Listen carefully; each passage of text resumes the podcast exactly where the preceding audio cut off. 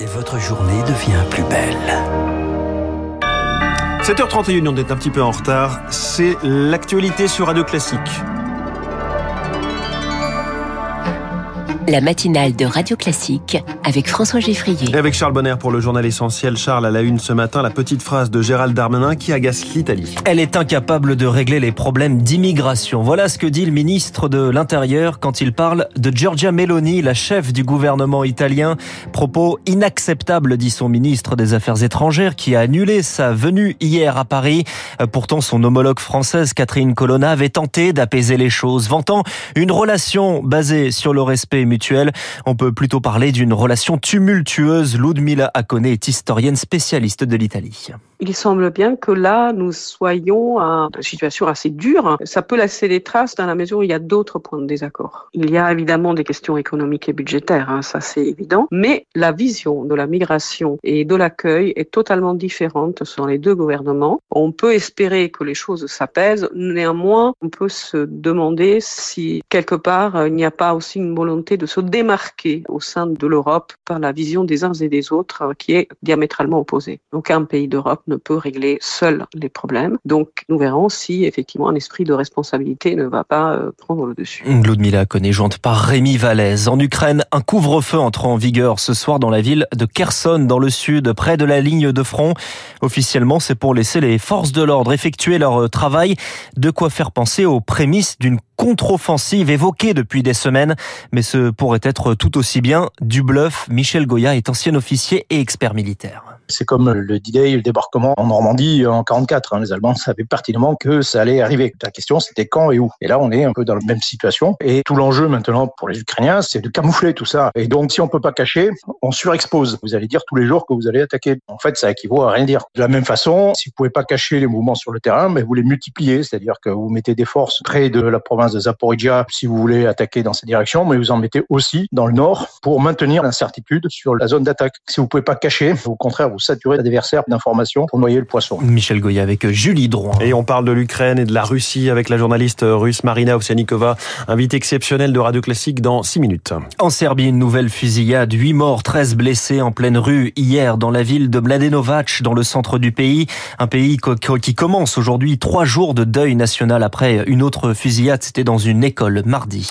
2 milliards pour un plan C'est ce que va détailler Elisabeth Borne cet après-midi avec deux axes, le prolongement des aides à l'achat et le développement des pistes cyclables, un objectif 100 000 km en 2030. Il n'y a pas que les entreprises qui n'arrivent pas à recruter. La fonction publique manque de candidats. Un salon professionnel s'est tenu hier à Paris en présence du ministre Stanislas Guérini, venu convaincre les chercheurs d'emploi de devenir fonctionnaires. 58 000 postes sont à pourvoir, Zoé Pallier, mais la fonction publique n'est plus aussi attractive.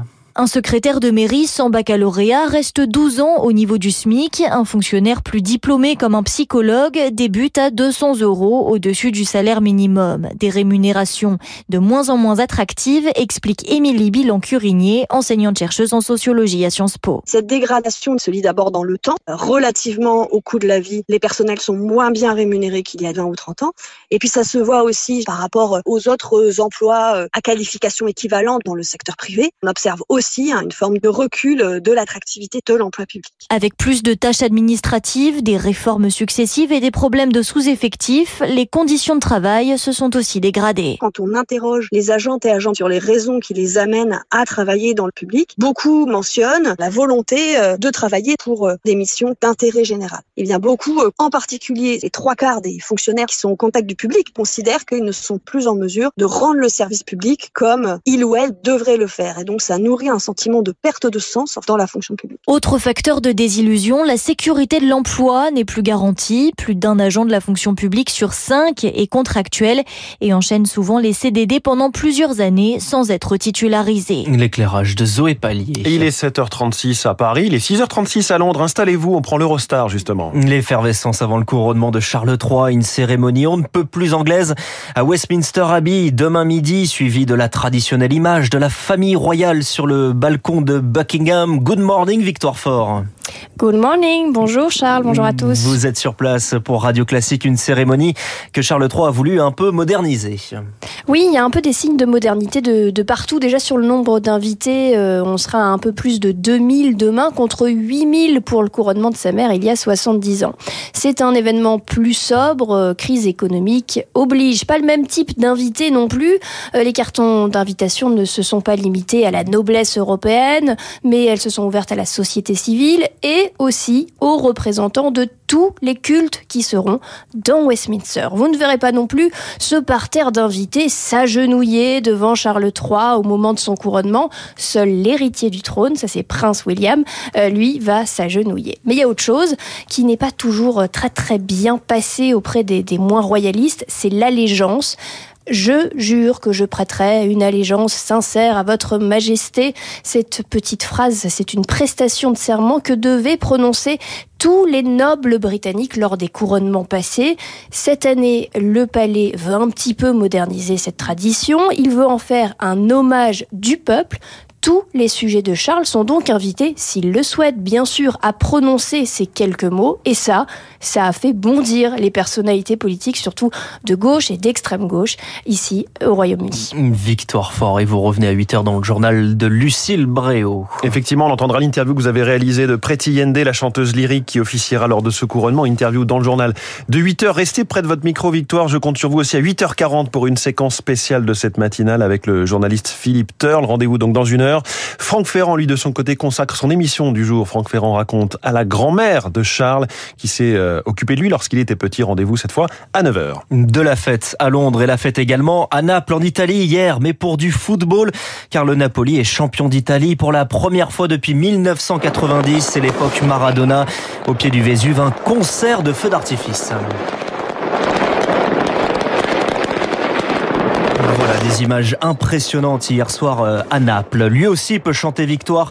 L'artiste britannique Ed Sheeran remporte son procès pour plagiat, accusé de s'être inspiré de Marvin Gaye et de son titre euh, Let's Get It On.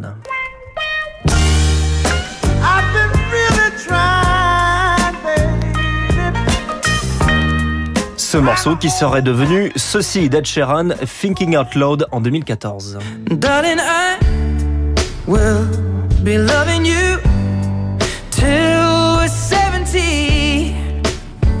Eh bien, un tribunal de New York a estimé qu'il a composé sa chanson, je cite, de manière indépendante pour se défendre. Et Sheeran avait même chanté à la barre accompagné de sa guitare, une affaire emblématique des droits d'auteur musicaux. Merci beaucoup, c'était Charles Bonner. Ne manquez pas dans un instant cette interview radio classique, la journaliste russe qui a osé défier Poutine en direct à la télévision de son pays, Marina Ovsianikova. À tout de suite.